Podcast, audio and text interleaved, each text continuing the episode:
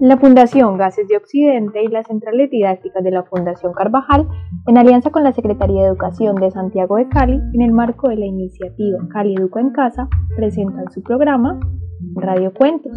Un programa pensado para encontrarnos con la literatura y las letras por medio de la radio. Cada semana, los días martes, viernes y sábado, llevaremos hasta tu casa diversas historias para disfrutar de la magia de la lectura y aprender en familia.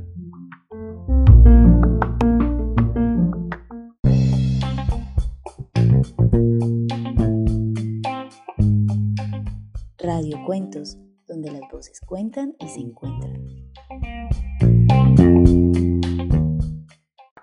Mi padre solía decir, no levantes la voz, mejora tu argumento. Nos cuenta Desmond Tutu, activista sudafricano por los derechos humanos y ganador del Premio Nobel de Paz en 1984. Y si pensamos bien esta frase, tiene mucho sentido, pues nos habla del poder de los argumentos porque ya sea en un contexto del trabajo, en el estudio, en una conversación con nuestros amigos o con nuestros familiares, es importante contar con herramientas, ideas y conocimientos que nos permitan defender las razones por las cuales estamos en acuerdo o desacuerdo con ciertos temas u opiniones. Retomando la frase con la que iniciamos el programa, yo creo que es muy acertada. A veces un buen argumento es todo lo que necesitamos para resolver un conflicto. Creo que todos nos hemos encontrado a personas que tienen puntos de vista diferentes sobre los mismos temas, por ejemplo, eh, sobre los conflictos del país, sobre el cuidado del medio ambiente, hechos políticos o económicos, sobre los derechos de las mujeres, en fin, de todos los temas actuales puede haber dos o más puntos de vista. Así es, Rosa. Estas diferencias en las opiniones que tenemos frente a un mismo tema o situaciones con las que no estamos de acuerdo son muy frecuentes, casi que son algo de la vida cotidiana y nos llevan a tener que justificar o a defender nuestras opiniones o ideas. Exacto, Alexandra. Eso que acabas de mencionar es un punto clave, pues con mucha frecuencia las personas tenemos que recurrir a los argumentos cuando el padre de familia explica a sus hijos adolescentes por qué es necesario que lleguen a tiempo a casa, o cuando el alcalde explica por qué se debe respetar el toque de queda. Todos ellos recurren a argumentos, ideas para ratificar lo que dicen, para sustentarlo, con el objetivo de convencer a quien los está escuchando o leyendo y alcanzar la intención del mensaje. Las ideas hay que argumentarlas, de lo contrario no pasarían de ser opiniones y no lograrían convencer a los demás. Y en esto radica la principal función de los argumentos, pues quien argumenta sustenta, refuerza, justifica o apoya una idea y para hacerlo deberá encontrar causas, pruebas o razones que convenzan a los otros sobre la validez de esa idea. Las cualidades fundamentales de un argumento son la consistencia y la coherencia, pues hacen que la idea adquiera un sentido y que las premisas usadas te lleven hasta determinada conclusión. Es por eso que los argumentos son muy importantes en la vida, para poder indagar y evaluar las distintas opiniones con las que nos encontramos en el mundo, con el fin de elegir la mejor o para sustentar y darle fuerza ya sea a las posturas personales, sociales o institucionales. Y de acuerdo con eso que nos acabas de mencionar, Rosa, yo creo que casi todos aprendemos a argumentar en la escuela, desde pequeños, por medio de los debates o cuando los profesores nos invitan a justificar o a decir el porqué de nuestras opiniones sobre distintos temas. Y es que argumentar nos permite también aprender a fundamentar nuestras opiniones frente a lo que sucede en el mundo, a manifestar nuestra inconformidad cuando nuestros derechos son vulnerados. Por eso es que los argumentos se pueden encontrar también en sentencias, en tutelas o en derechos de petición, así como en artículos científicos o en textos de opinión. Así que para que podamos seguir explorando este tema, los invito a que escuchemos la primera parte de la siguiente historia que nos habla sobre cómo las voces de los niños apoyadas en argumentos y en el trabajo colectivo se convierten en una vía para exigir sus derechos y los de su comunidad.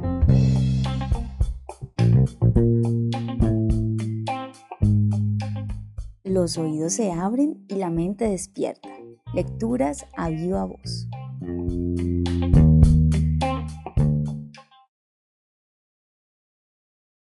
La calle es libre. Texto de Curuza. Ediciones Secaré, 1983. No hace tanto tiempo, el león rondaba las laderas del cerro. El cerro estaba lleno de árboles y matorrales, y bordeado de caminitos, cañaverales, quebradas y terrenos vacíos. La neblina bajaba la ladera junto con el león. Entonces había una sola casa en el cerro, una casa de bareque rodeada de conucos de auyama, ocumos y plátanos. En las mañanas, cuando la gente de la casa subía a buscar agua, veían las huellas del león en la parte alta del cerro. Cuando iban a la ciudad, por el camino de tierra, se paraban a pescar sardinas en las quebradas. Pasaron los años y llegó gente a vivir en el cerro, de Guarenas, Cúpira, Cumaná y los Andes. De cerca y de lejos llegó la gente. Construyeron sus casas, nacieron niños que jugaban entre los árboles, en las quebradas, en los terrenos vacíos. El cerro comenzó a crecer hacia la ciudad y la ciudad comenzó a crecer hacia el cerro. La carretera de tierra que llegaba de la ciudad se convirtió en carretera de asfalto. Y llegó más gente. Las casas subieron hasta el tope del cerro, donde antes aparecían las huellas del león. Las quebradas se volvieron cloacas, las veredas se llenaron de basura, el cerro se convirtió en barrio. Nacieron niños en el barrio que jugaban en los terrenos vacíos, pero ya no entre los árboles ni en las quebradas. La carretera se convirtió en autopista, los terrenos en el valle se llenaron de edificios y desaparecieron las flores. Todo el cerro se cubrió de casas. Solo quedaron unos cuantos árboles. Los niños no tenían dónde jugar. Al salir de la escuela, los niños iban a una casa que habían acomodado como biblioteca. Allí había libros, juegos de mesa, arcilla, pinturas y muchas cosas interesantes. Pero no había dónde jugar las eres, tomatera, tomatera, fútbol, béisbol, tonga, carreras o ladrón librado. Al salir de la biblioteca, iban a jugar en la calle. Un día, estaban brincando a la una la mula cuando pasó el camión del verdulero. El chofer les gritó, Quítense del medio, que no dejan pasar los carros. La calle es libre, contestaron los niños.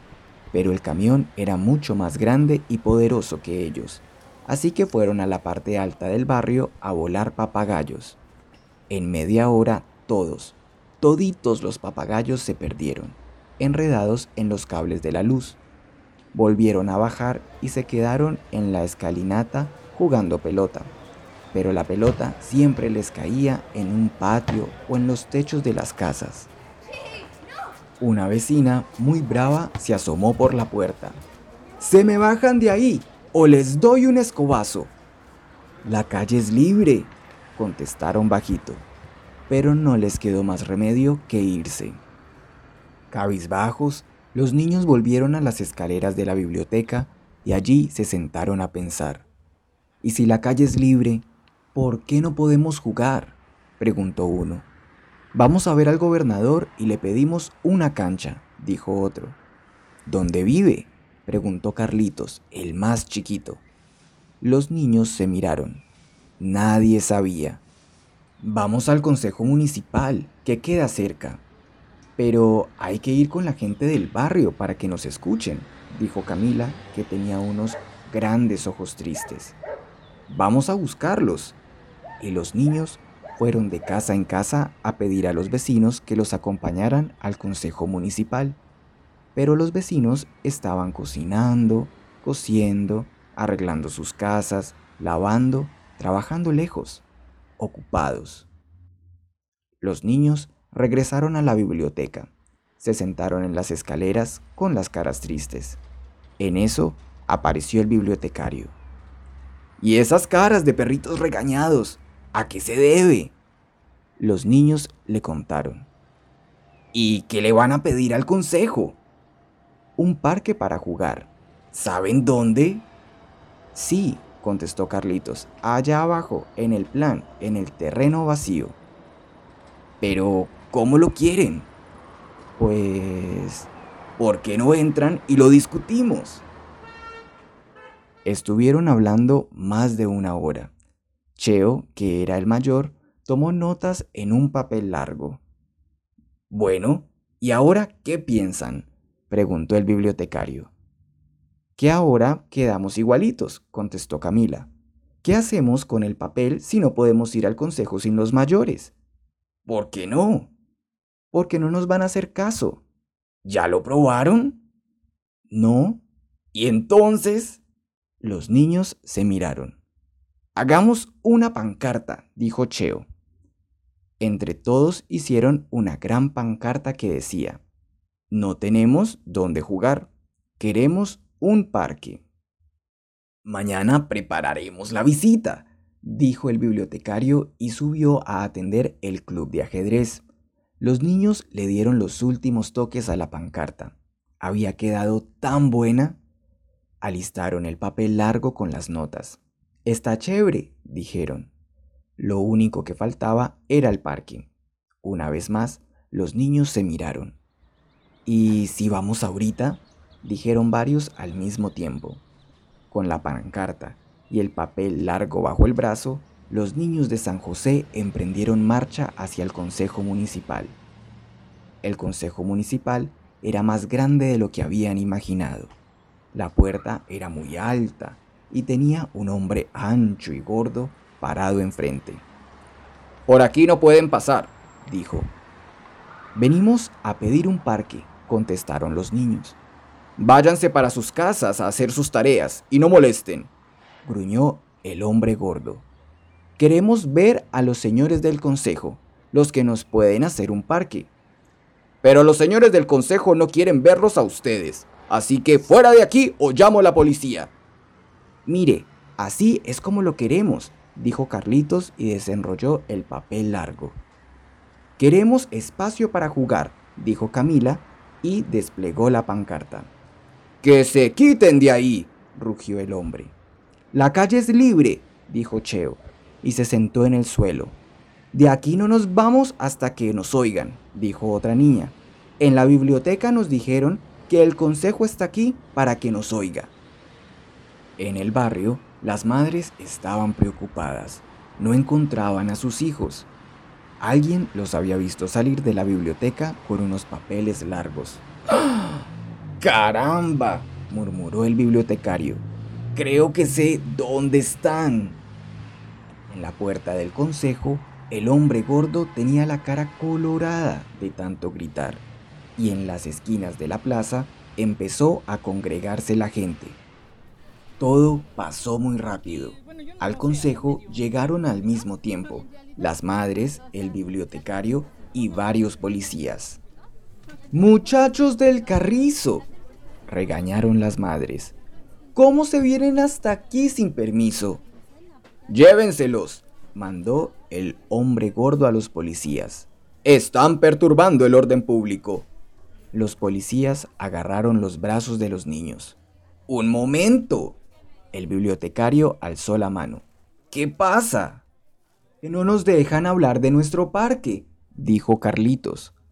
Que los van a encerrar bien encerrados por malandros, dijo el hombre gordo.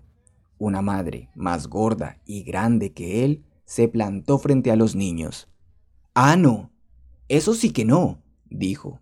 Atrévanse a tocarles un pelo. Si se los llevan a ellos, a mí también. Y a mí también, dijo otra madre. Y a mí, gritaron todas. En la puerta del consejo aparecieron un concejal, una periodista y un ingeniero municipal. ¿Qué está pasando aquí? Preguntaron. Que queremos un parque. Que nos quieren llevar presas. Que están de alzados. Todos hablaban al mismo tiempo. Dejen hablar a los niños, pidió el bibliotecario. Sí, déjenlos hablar, dijo la periodista, y sacó una libretica. Los niños contaron su historia. Cuando terminaron, el concejal preguntó al ingeniero. ¿Hay espacios por allí? Sí, contestaron los niños en coro. Nosotros sabemos dónde. Los podemos llevar. ¿Por qué no vamos a verlo? dijo el bibliotecario. Mm, hizo el ingeniero. hizo el concejal. Mañana, mañana, mañana vamos a verlo. Ahorita no podemos. Estamos muy ocupados. Pero mañana, mañana sin falta vamos. Em, Recuerden, estamos aquí para servirles. Y el concejal le dio la mano a todas las madres. Ay, yo sabía, dijo Camila. Esperen muchachos, yo sí voy con ustedes, dijo la periodista. Y junto con los niños, las madres y el bibliotecario, fue a ver el terreno. ¿Cómo quieren su parque? les preguntó. Los niños comenzaron a leer su papel largo. La periodista tomó muchas notas de todo lo que decía el papel. Queremos un parque con árboles y semillas para sembrar arbolitos, columpios, un tractor viejo para montar, una pala vieja para excavar, una casa para jugar muñecas, un mecate con un caucho para lanzarse, mucho espacio para jugar béisbol, voleibol y fútbol, para hacer carreras y volar papagayos, para jugar fusilado, la eres, cero contra pulsero, ladrón liberado, tomatera, tomatera y tonga. Grama para hacer vueltas de carnero, un patio para jugar metras, una cama vieja para brincar la burra y un asiento para que los padres puedan visitar. Fin. Al día siguiente, la biblioteca amaneció callada. Los niños se sentaron pensativos en la escalera. Ay, yo sabía, suspiró Camila. Yo sabía que no iba a pasar nada. ¿Y si volvemos al consejo con nuestros hermanos mayores? preguntó Carlitos. Los meten presos, contestó Camila. Así pasó una semana. Un día, el bibliotecario apareció sonriente en la puerta de la biblioteca. Tenía un periódico en la mano con unos grandes titulares. Los niños de San José toman el consejo municipal, piden un parque muy especial, el consejo no les escucha. Somos nosotros, exclamó Cheo. Somos famosos, sonrió Carlitos. Pero de todos modos, no nos van a hacer caso, dijo Camila.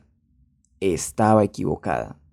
Esa misma tarde aparecieron en el barrio el concejal, el ingeniero y tres asistentes. Venimos a ver el terreno para el parque. Pronto se lo daremos, dijeron. Muy pronto, dijo el ingeniero. Muy, muy pronto, sonrió el concejal. Y así fue. Esa mañana amarraron una cinta roja a la entrada del terreno y al mediodía, en punto, el concejal, vestido muy elegante, y con los zapatos lustrosos cortó la cinta con unas tijeras largas. Aquí construye el Consejo Municipal, Parque Infantil San José. Ah, claro. ¿No ven que ya vienen las elecciones? Pero apuesto a que no van a hacer nada. Bueno, aquí termina la primera parte de la lectura. ¿Qué creen ustedes que va a pasar? ¿Será que los niños van a lograr la construcción del parque? Yo creo que nadie les va a cumplir y no les van a construir el parque. Yo creo que sí, que el alcalde va a ir en unos días y les va a construir el parque que ellos quieren. Ya veremos cómo termina esta historia. En unos instantes lo vamos a saber. Por el momento, les propongo que recordemos o pensemos en esos argumentos que los niños del cuento utilizaron para defender su propuesta. Claro, Alexandra, me parece que uno de los argumentos de los niños es el de explicar que no tienen un lugar donde jugar, pues si estaban en la calle era peligroso por los carros y si jugaban en los techos podían hacer daños en las casas y las vecinas los regañaban. Así es, Rosa. También me parece importante resaltar las herramientas que utilizaron estos niños para argumentar su iniciativa. Ellos identificaron en qué lugar de su barrio se podía hacer el parque. Buscaron a una persona del barrio con conocimientos para que los orientara. Realizaron una pancarta y hasta una especie de pliego de peticiones y con ellos se dirigieron al consejo del municipio. Y así como hay varias herramientas, ideas o razones para explicar una situación, también tenemos tipos de argumentos para defender o sustentar diferentes situaciones. Claro que sí, Rosa. Y es que los argumentos se pueden usar de distintas maneras. Por ejemplo, el argumento mediante ejemplos como cuando decimos, las comunidades asentadas en las laderas de las montañas viven en situación de vulnerabilidad, como ocurre con las favelas en Brasil, las ciudades perdidas en México, las poblaciones callampas en Chile y las comunas en Colombia. Argumento por analogía, como cuando alguien dice, si los niños del texto lograron unirse para conseguir un parque, nosotros también lo podemos hacer en nuestro barrio. Argumento de autoridad, como cuando alguien dice, el Ministerio de Salud recomendó que hay que lavarse las manos por al menos 20 segundos con suficiente agua y jabón.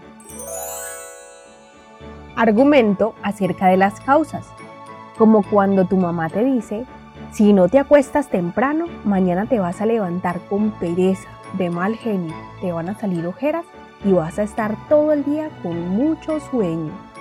Y ahora que ya exploramos un poco más el tema de los argumentos y su uso, los invitamos a escuchar la segunda parte de la historia para saber si los niños lograron la construcción del parque que querían.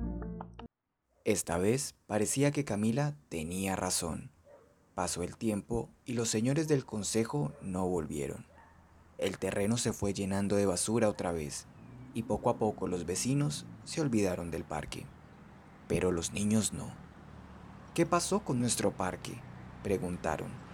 Los adultos tenían una sola explicación. El gobierno no cumple. Siempre prometen y después no hacen nada. Carlitos, Camila y Cheo no se conformaron. Desde lo alto miraban el terreno vacío y pensaban.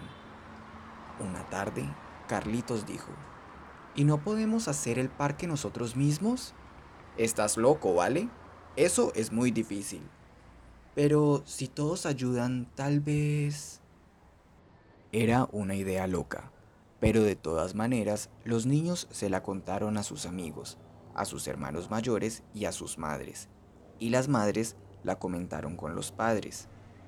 Y un día, el tío de Carlitos, que estaba tomando unas cervezas con sus amigos, dio un golpe en la mesa y dijo, Bueno pues, ¿y por qué todo tiene que hacerlo el gobierno? Y si el terreno es nuestro, nosotros podemos hacerle el parque a los muchachos. Los amigos se quedaron sorprendidos y la mayoría no estuvo de acuerdo. ¿Qué va? Aquí nadie colabora, ni para limpiar una vereda. ¿Qué van a estar haciendo un parque? No, chico, si aquí la gente es muy complicada. Olvídate, aquí no hay unión. Lo harás tú solo. Solo no, yo lo ayudo. Y yo también. Con el tiempo, más y más gente hablaba del asunto. Unos estaban de acuerdo, otros no querían saber nada de eso y otros no estaban muy seguros. Por fin, una madre dijo, ¿Y para qué tenemos una junta de acción comunal? Vamos donde la presidenta y le pedimos que haga una asamblea. Así lo hicieron. El sábado siguiente se reunieron en la biblioteca casi 50 personas. La discusión fue tremenda y duró más de cuatro horas. No se puede, decían unos.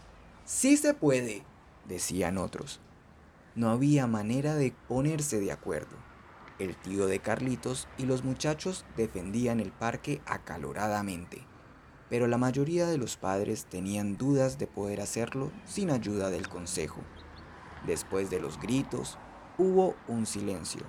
Parecía que la cosa se iba a quedar así, cuando una madre recordó que tenía unas tablas que le habían sobrado. Un padre comentó que era carpintero y una niña dijo tímidamente, En mi casa hay unos mecates para hacer columpios. La gente se fue entusiasmando y de repente todos querían colaborar. Pues yo, aunque sea unos clavos, traigo, insistió una abuela. Carlitos, Cheo y Camila, todos brincaron a la misma vez. Eso, ahora sí es de verdad.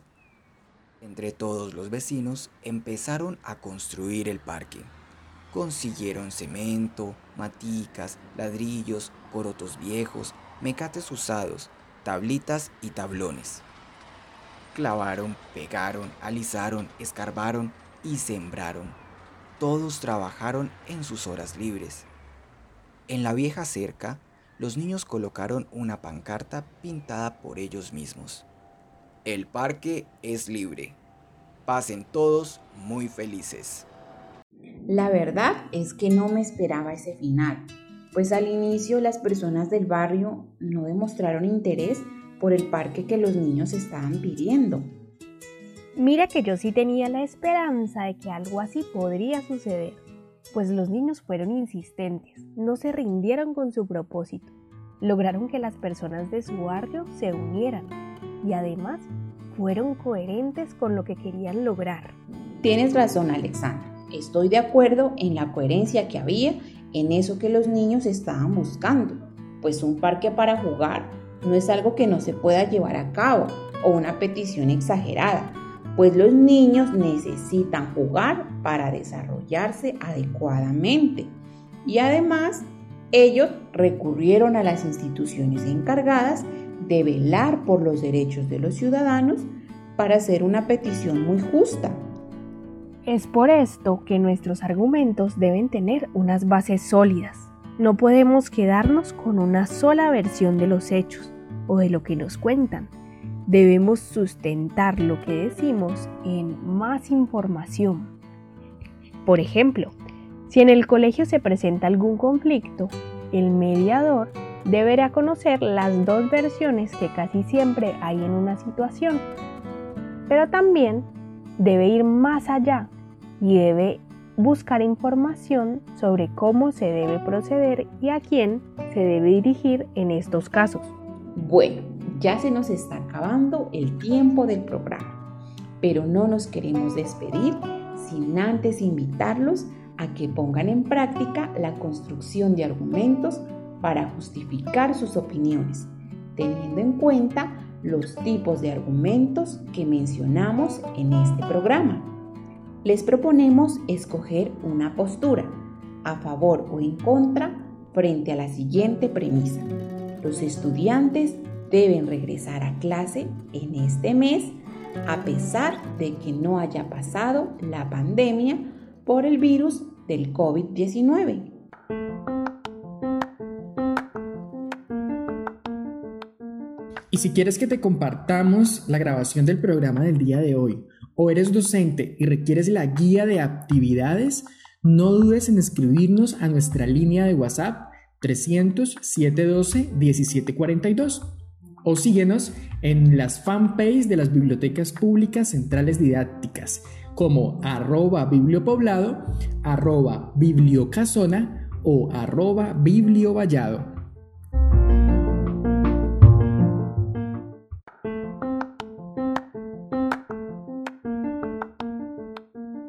Las bibliotecas públicas centrales didácticas de la Fundación Carvajal y la Fundación Gases de Occidente, desde la iniciativa Cali Educa en Casa, presentaron su programa